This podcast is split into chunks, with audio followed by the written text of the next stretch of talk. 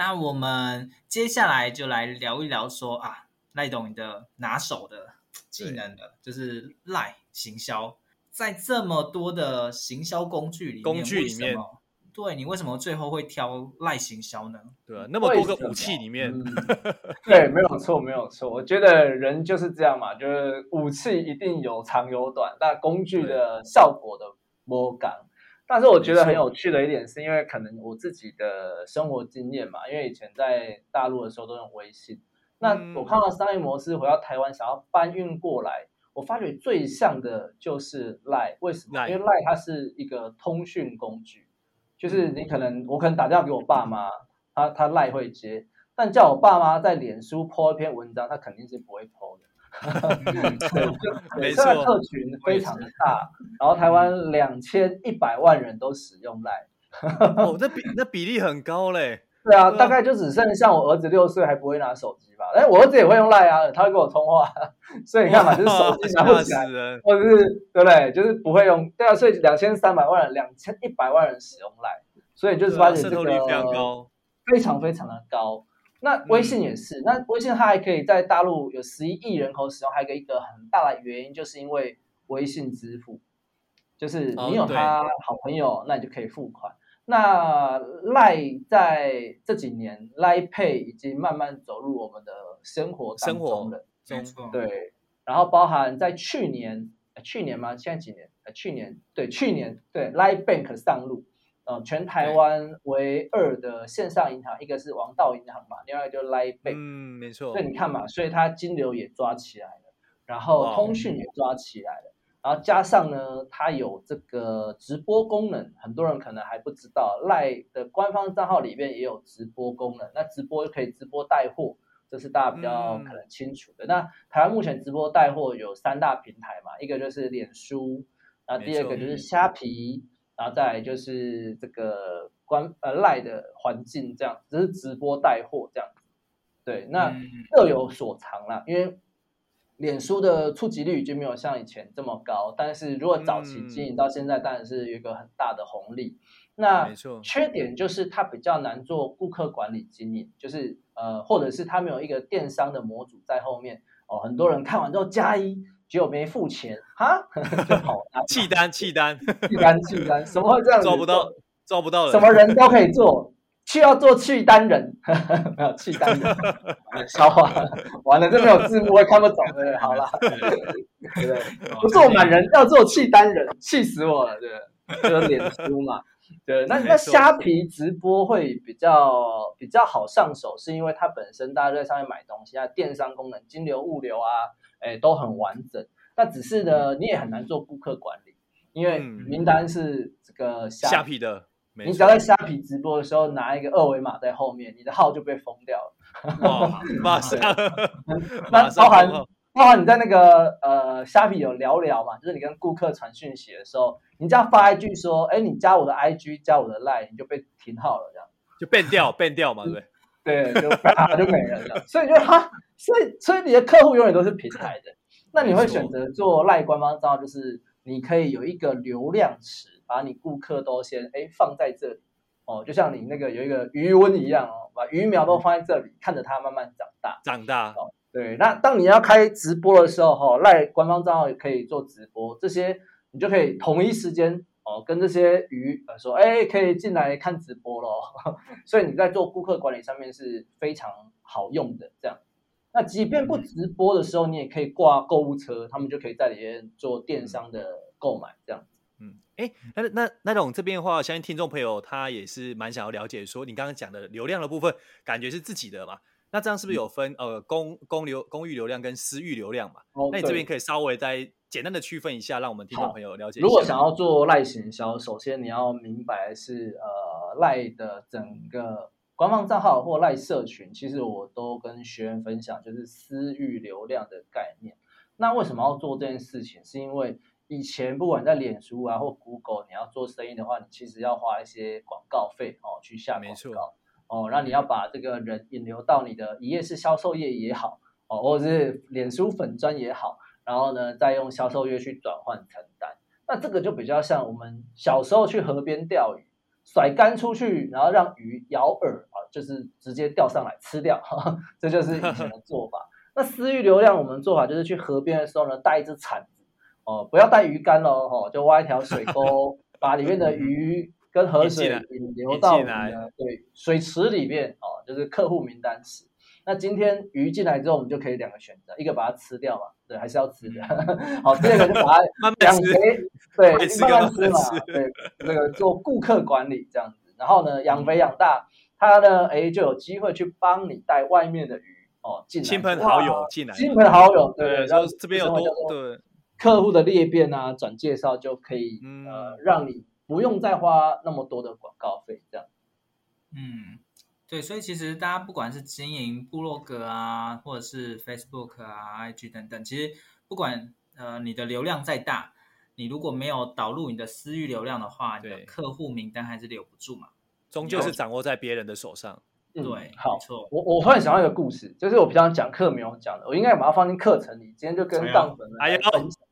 哇，今天赖董大放送哦，只有今天听这一集。这个商模是我在大陆就是看到，然后他们在微信上面去操作，然后我觉得故事非常生活化。嗯、那我们暂时就先听故事，因为我觉得工具百百种，也许你有别的工具可以取代赖也没有关系。但是我觉得更核心的是商业模式是这样子。嗯，他们呢，呃，是这样，他们大学啊都聚集在一起，哦，他们叫大学城。他为了开发个地方，就会把可能呃十所大学、五所大学会。放在这个开发区，所以就会突然哇，好多大学都开在这个地方。那那整区都是学校，那学校就会有一个产业哦，就是这个租书店。我们要考试嘛，要考研究所啊，嗯、那你就可以去那边租书店。那有一个老板哦，这个很有趣哦，这个这个就叫啊、哦，这个就叫赖董好了。好了，赖董这个租书店老板，那我们这家租书店老板很有趣哦，各位大学生。你们来我们这边呢？呃，我们不卖参考书，我们只把这些考研究所的参考书租借给你。哦，第一个，你只要付押金就可以了。哦，那你只要付这个办会员卡。那有一天你毕业了，哈、哦，这会员卡是可以退回去的，钱会还给你。嗯、哦，那你只要每次付押金就好，这是跟我们以前租漫画书是一样的嘛？应该很好。但是有些像我们以前念设计的，你知道很多参考书，特别是国外的这个。原文书、原文书或者是 sketchbook，就是临摹的这种，天哪，都超贵，我们是买不起的，就只能去图书馆蹲在那边看，去成品二十四小时都蹲在旁边看。然后这家老板，天哪，愿意让你把那种原文书啊，或者是比较高贵的书让你借回去，但你付押金的嘛。好，嗯、那这个书带回去呢，一次最多借借两本。嗯哼，对，两本看完就回来换就好了，其实也没什么问题。嗯，好，然后呢，借着借着之后呢。接下来，老板的随着你那边借书，借个三个月，借个半年，其实我已经知道哦。比如说乔王同学，对不对？哎，他都准备要考什么研究所哦？假设呢，他要考的是这个电机研究所，对不对？他说借这类的书啊，哦，啊，那我知道他要考这个电机研究所哦。接了三个月之后，我跟他说，哎，乔王同学，我知道你要考研究所，但我看你这样准备速度有点来不及，要不然这样子吧。我知道有一个这个考研的补习班非常的好，让我来介绍给你吧。哦，那呢，他就找这个谁，威威威廉，对不对？威廉的这个补习班研究所，没错。好，然后呢就转介过去。那因为呢是这个我们这边转介的哈，这个补习费还有优惠哦，对不对？乔王听了就很开心，就去报了这个考研的研究所，对不对？然后的研究所补习班呢，因为收到了这位学员。那就会退合理的介绍费回来给我这个租书店。嗯嗯，对，故事到这里，概念。对，这个故事到这里，你以为就结束了吗？并没有 因为我会合作的不是只有一家考研究所的补习班。还有考这个海外留学的，因为研究所补习班跟申请有分国内国外嘛，对不对？对，国内国外，对，就是因为你要考英国啊、欧美啊、澳洲又不一样，嗯、哦，我们可以收集起来。但随着在我这边租书的同学啊、哦，租借的书不一样，其实我已经有一个顾客管理系统。没错、嗯，我清楚知道每个人租借的内容是什么。哦，泛称就叫大数据嘛，那小一点就叫顾客管理系统。对，那所以就我就很清楚啦，然后给他合适的推荐对，那在这三个月、半年期间，因为我们清楚知道每个人需求是什么，给他适合的推荐，相对成交率就非常高。到最后，我租书店的参考书的书都已经不是我提供的，都已经是这一些补习班们所提供进贡的参考书啊！哇，因为他们知道这些参考书如果由他们提供，这些学员介绍过去的时候，发觉哇，怎么看得很熟悉，完全无缝接轨，就可以继续学。而且他提供给我的只要两三套而已啊，我们不需要大量的嘛。所以到最后，其实我的我的这个呃住宿店从头到尾只提供了书架，还有一个做一个很重要的事情，就叫做顾客管理系统。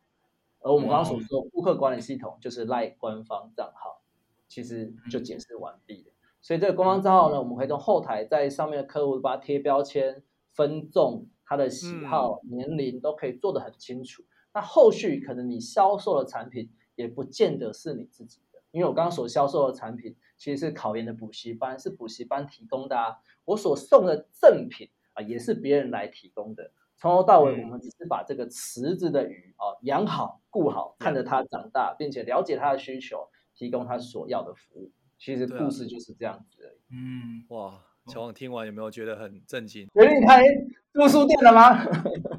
对啊，你你你有没有考虑开一间啊，乔王？其实租书店，大部分人可能会觉得是比较传统的行业，真的是夕阳的产业。哎、啊，其实它可以变完成这个这样的一个规模格局，真的是蛮……嗯。但重点其实还是在于说，客户你有没有办法分辨？因为其实大家可以掌握到客户的话，很多人都会想要这个客户的名单，尤其当你的客户的价值越高。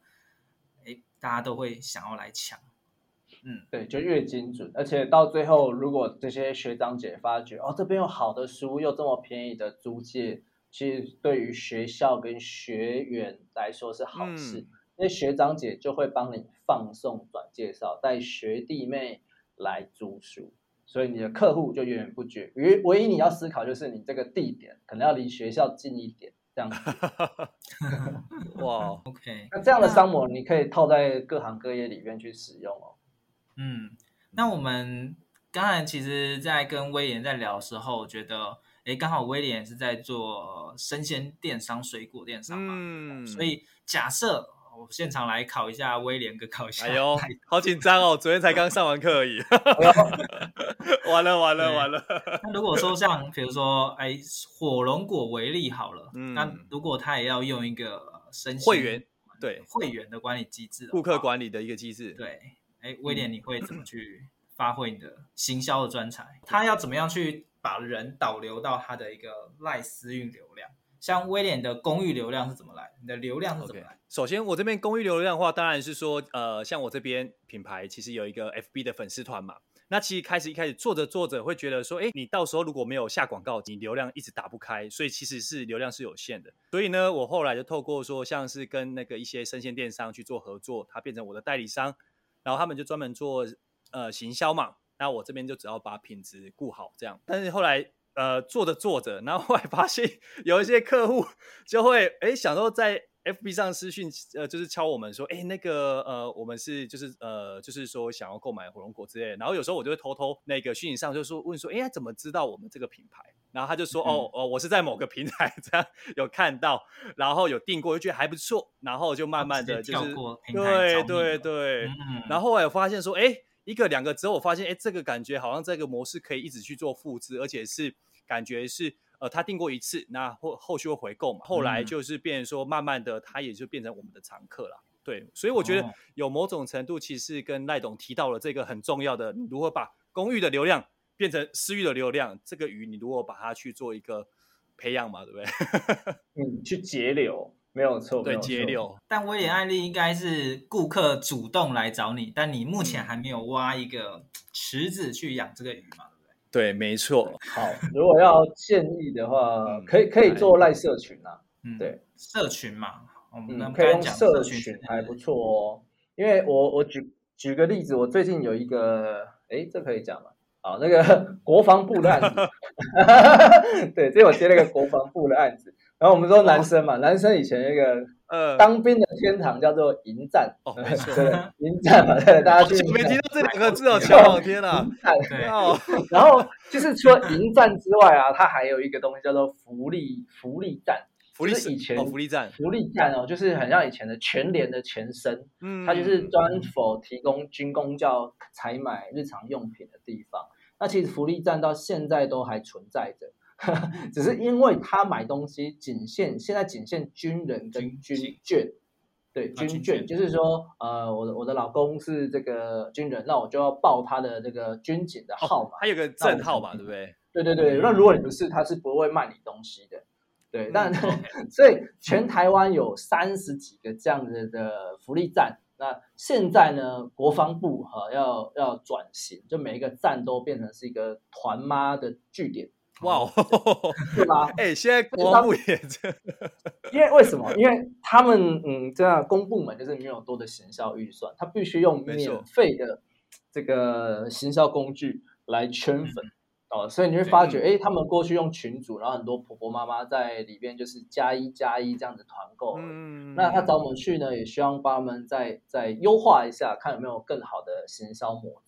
那所以，比如说像刚刚呃威廉的这个生鲜电商嘛，卖火龙果，那我我会建议的事情是说，其实呃这波疫情之下，大家往这个电商去购买生鲜水果啊，或者是呃商品的需求已经越来越大了。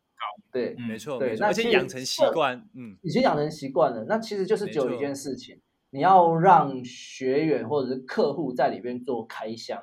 哦，哎呦，开箱，买到就要。放照片或影片，对，所以他如果现在社群里面，他如果是呃，比如说刚刚我说嘛，比如说今天客户如果直接找你，你就可以把导流进你的官方账号，然后官方账号里面再放一个引导进这个赖社群。那社群现在最多可以五千人，那很多团妈已经开始在使用这个功能了。嗯、那我就建议他们说，团妈你们继续做，但只做一点点的改变，就是说你要鼓励你的消费者，只要买回去，你就算是买冷冻牛排啊。冷冻这个花枝丸啊，哦、嗯呃，只要煎完做完之后，做完菜把照片放上来，那你就可以刺激哦、呃，隔壁的妈妈还没买的，就哎呦，看起来好像不错哦，哦，哎，他就会加一了，这样比较加一这样，嗯，就会加一，所以我们说嘛，这个这个好好要别人夸嘛，对，痒要自己抓，所以你的好要让其他的 消费者来帮你说，那就没有问题。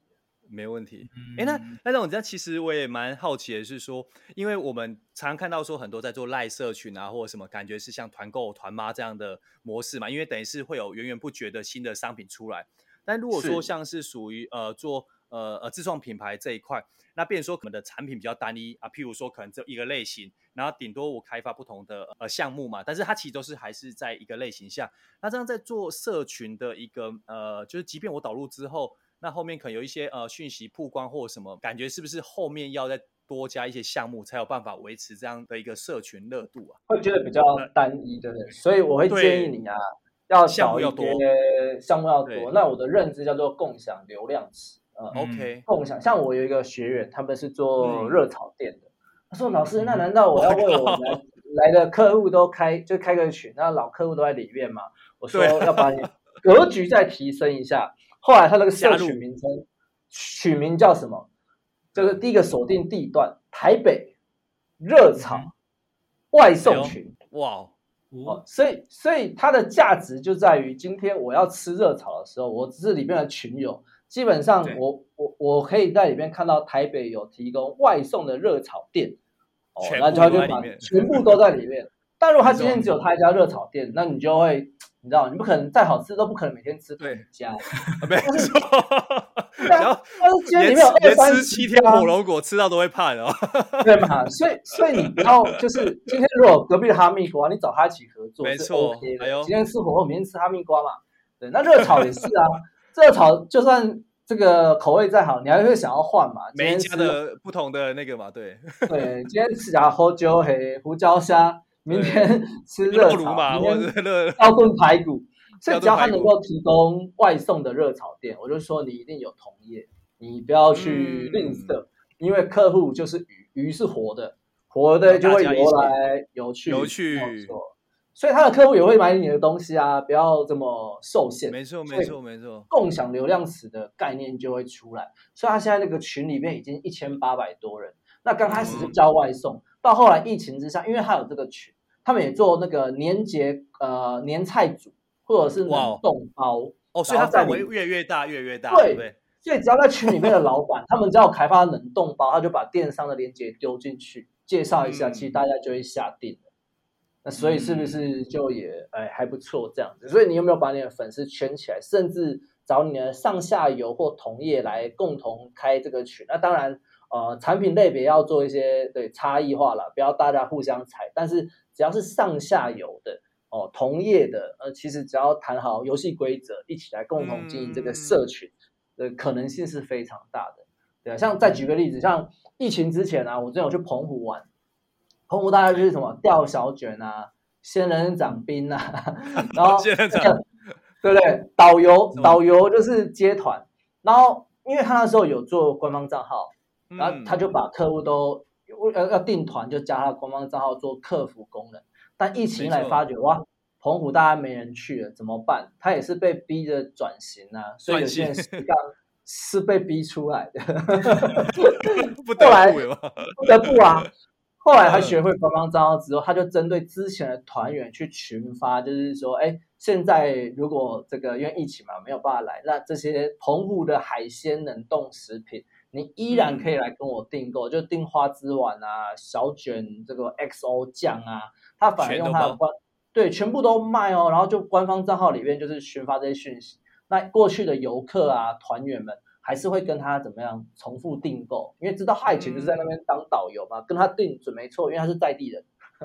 嗯，对，那他就转型了，这样子躲过疫情的波及。对，哇哦，嗯，我觉得刚才赖董提到，就是把格局拉高，然后把同业啊、上下游拉进来，一起加进来，这概念其实适用在各行各业。嗯因为大部分人就会觉得，我做这个生意，那当然我的客户我自己找的，我当然要自己享用，对。但是如果没有把你的同业拉进来，你的形成一个生态圈的话，你就很难去把你的呃客户客户做大放大。对，像呃像我之我在做的是比较偏房产相关的一些文章嘛，或者是线上课程嘛，像我自己也会去找呃上下游。或同业、房仲啊、代书啊、设计师啊，这些大家的客户其实是很类似的。那如果你有办法把这些人串在一起的话，嗯、是有办法形成一个共享的一个生态圈。对，那这个就是大家可以去思考的。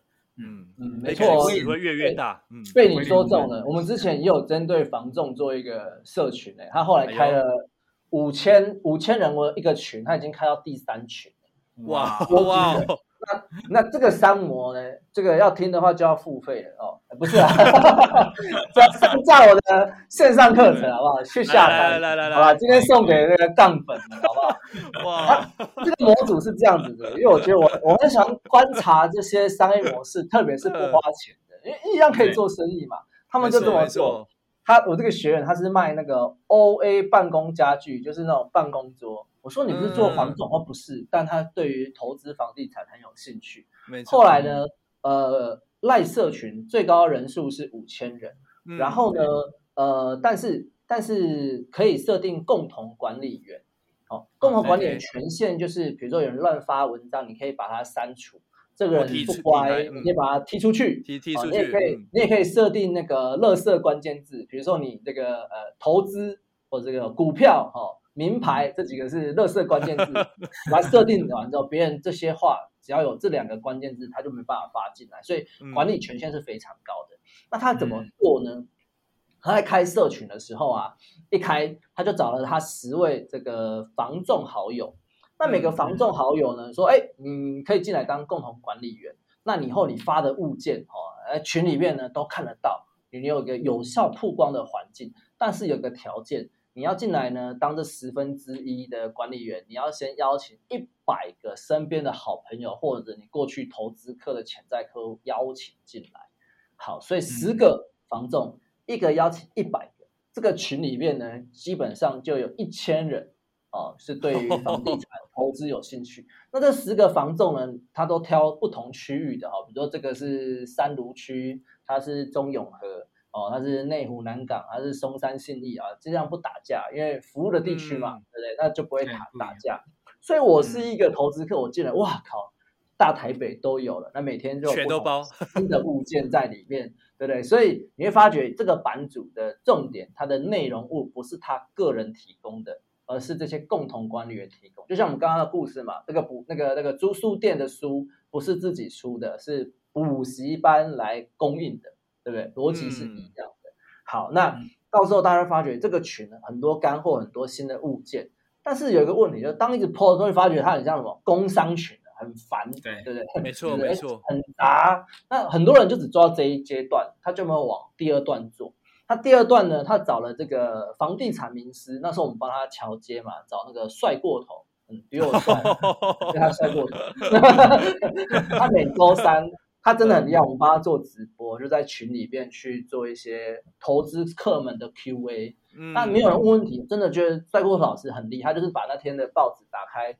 然后或者是把上周的六日版的那个房呃房产的那一页嘛，副刊不是有那一页嘛？对，把它打开，打开就直接讲这个物件怎么样啊，优势是什么啊？如果你要买要注意什么？他所以他永远没有就是话不会停下来。我觉得这种讲师级的很厉害，很厉害，很厉害哦。那如果有人提问，他就针对你的问题去解析。所以这个社群除了提供物件之外，礼拜三还有疑难杂症。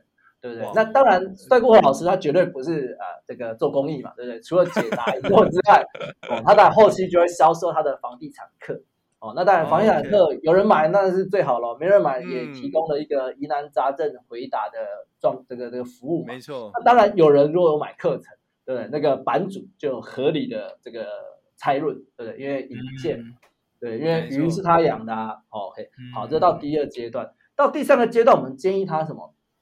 那我们来搞那个看房团吧，对，哦，因为里面都是投资客嘛，每周六哦开放二十名哦，这个报名看房，那就轮流嘛，比如说这周是礼拜六是三重泸州区，哦，那就大家要看三重泸州，那谁提供也是当地的房仲啊，一天排个十个你已经很累了，对，但是我们说嘛，买房至少要看五十个物件嘛，对，基本上。如果你一个礼拜可以看十个，哎，那应该 哦，两个月可以达标吧？很快，很快，很快，很快。对，所以你就是报名哦，那也不用收费，因为大家都自己骑摩托车去啊，集合，那房仲就带着你看这样。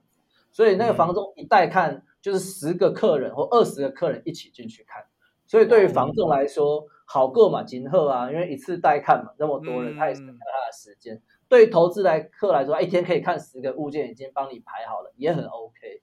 对，那也对，对对对，那中午中午坐下来的时候，大家就会，然后投资客就会互相哦交流经验分享，哇，就变社团的感觉了，变社团了，没有错，因为你十个一定是上午五个，下午五个，或上午四个，下午六个这样，嗯，中午大家就会聚一聚，那这个社群的凝聚就会越高，就很高。那万一哦有成交，哎呀，版主又有拆论的嘛，对不对？哇，所以那这样子，嗯，很惊人哦，不一样。嗯，对，那这边提到的是跟房产相关的社团，然后大家也可以去想想看，想看在你的领域里面怎么运用这样的社群，而且去创造这种生态圈还有多赢的局面。对，没错。好，那呃，我们知道，其实像赖董，你今年。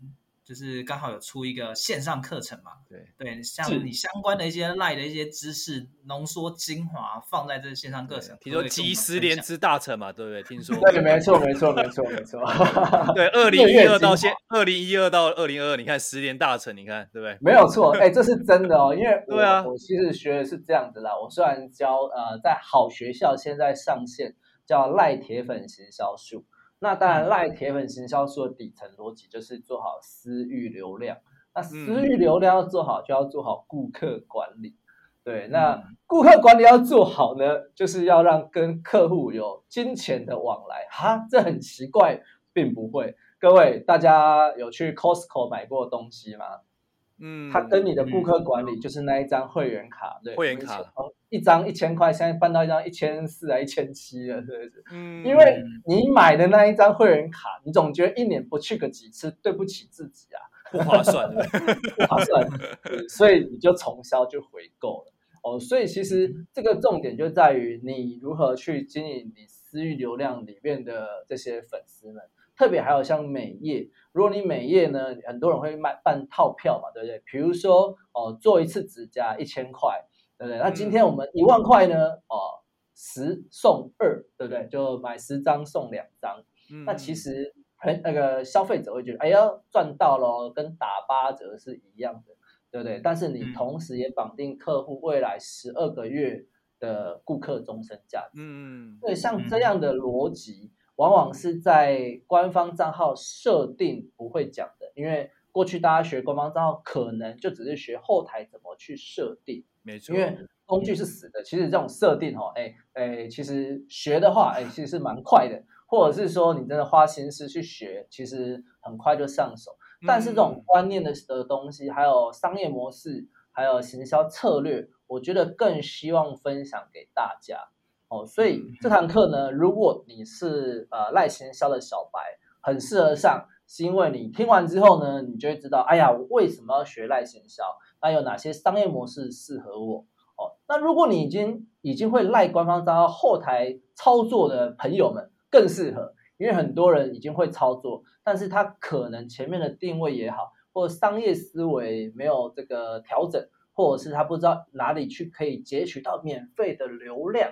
那这些呢，如果你已经会后台设计了和设定了，那你来学这个，那可以让你的效果有大大的提升。所以不管你是小白或者是老朋友哦，我相信这堂课对你都有很大的帮助。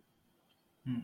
好，所以大家对于私域流量赖行销真的有兴趣的话，一定不要错过赖董他把这十年来的大陆啊、台湾啊各行各业 遇到的一些案例，对，毫不保留的跟大家分享。好，大家真的要好好把握这机会。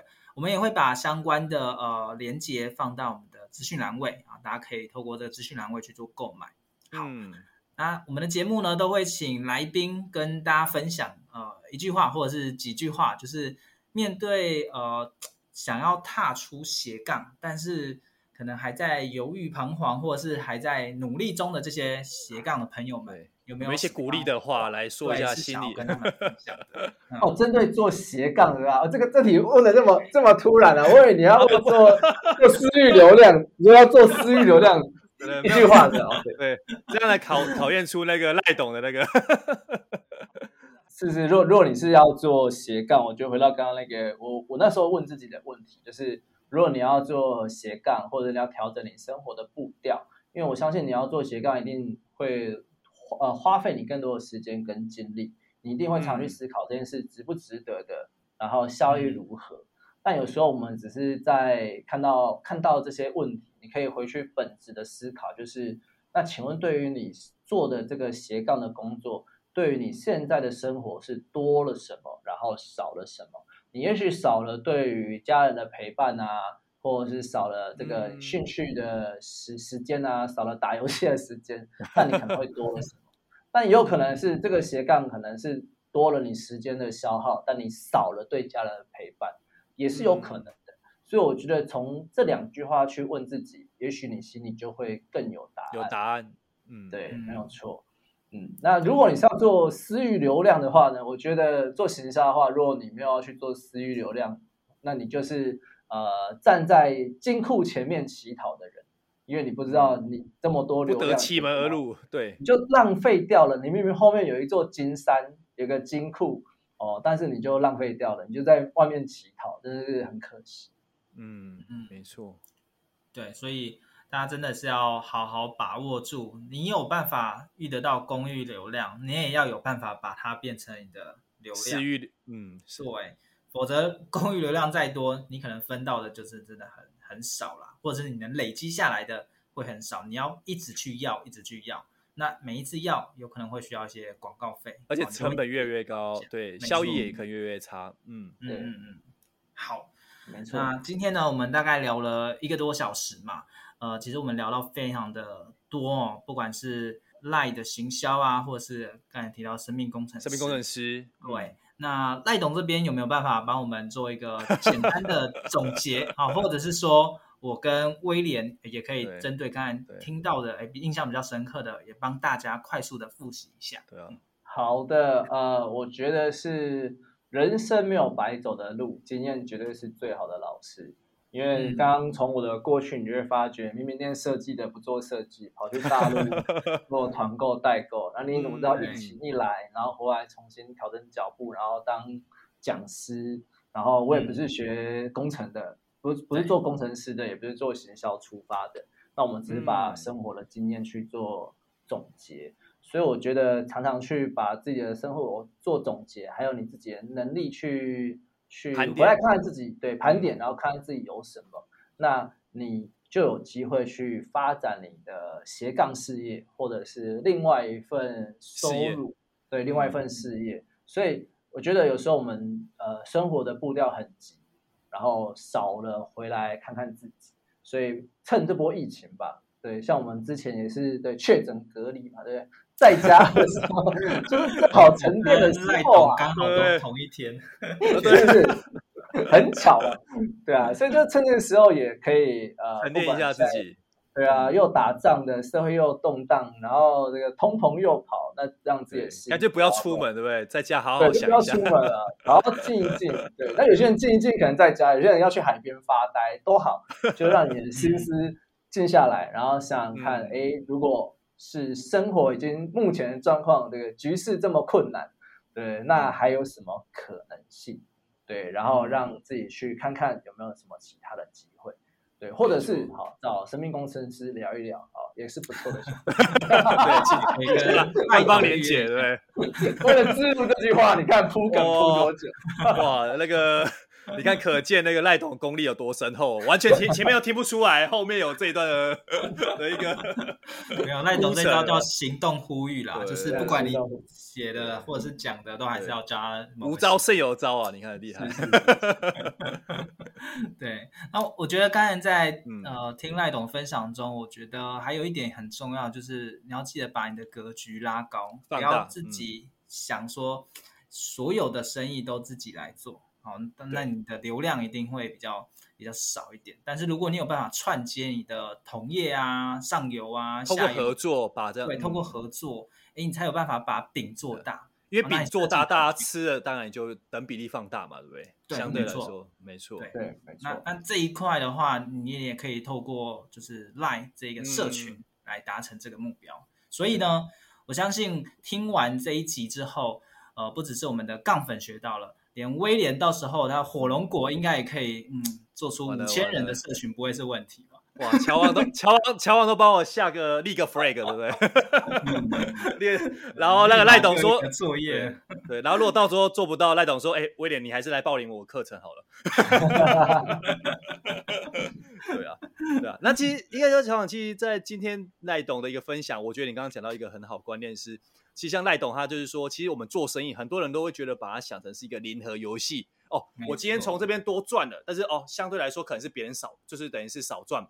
那像赖董他的意思是说，希望大家把格局放大，饼做大之后，大家会觉得说，哎，其实也不用那么激烈，那大家变成是消费者，然后包含自己，或者是说包含上下游的厂商，大家都是个 win win，然后其实是越来越好了。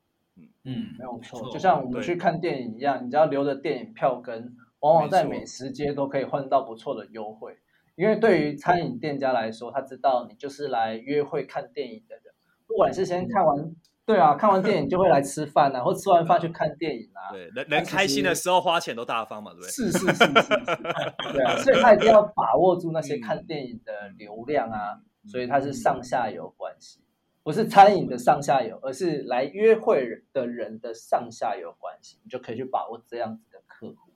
没错，嗯、对，没错。然后，哎，其实从赖董今天他，我觉得他有一句话，我觉得相信很多听众也启发很多。你知道为什么？因为，因为其实像我们在做这个节目两年多来嘛，然后包含可能像我自己，或者是说有些朋友，他可能有些之前一开始在发展斜杠的时候，大家会觉得我说哇靠，有人做部落格很好赚啊，有些人做呃自媒体 YouTube 很好赚什么等等，但是就变成说选择太多，然后还觉得哎，反而不知道选什么。那其实赖董今天就是呃提供给我们一个方式，是说，哎，你在这样的一个过程中，那是不是有时候你要呃停下脚步，然后静下心来想一下，说每一个做一个选项选择。那第一，你先要找出说，呃，你身上拥有什么？那拥有什么之后，你要去盘点资源嘛，然后再想的是说，这些项目，第一，你做了之后你多了什么，但是你相对也少了什么。那你再问一下，说自己的心里说，哎，这个是不是你自己想要做的？那我相信这也是很多在从事斜杠的很多的听众朋友所面临到说的一个抉择嘛，哈，乔王，对、嗯、的一个抉择的障碍。那我觉得赖董这个分享真的是很棒，嗯嗯，而且是很简单有力，很好记。多了什么？好，少了什么？少了什么？八个字，嗯、八字真言。没错，就这么简单。呃、记因为有时候，有时候我们很难去给在这个十字路口上徘徊的人说什么是对，什么是错。但是我们可以给他这个小小的锦囊妙计，让他自己去思考一下，那、嗯、他自己就会找到答案。没错。那我们也希望这一集真的是可以帮助大家还在思考你到底要去做什么斜杠人。好，一个锦囊妙计 啊！赖赖董这一招叫做无招胜有招，真的是最强。对，这个总结好像 吗？如果需要更多的锦囊妙计哦，欢迎跟赖董直接接洽，他会给你很大包的。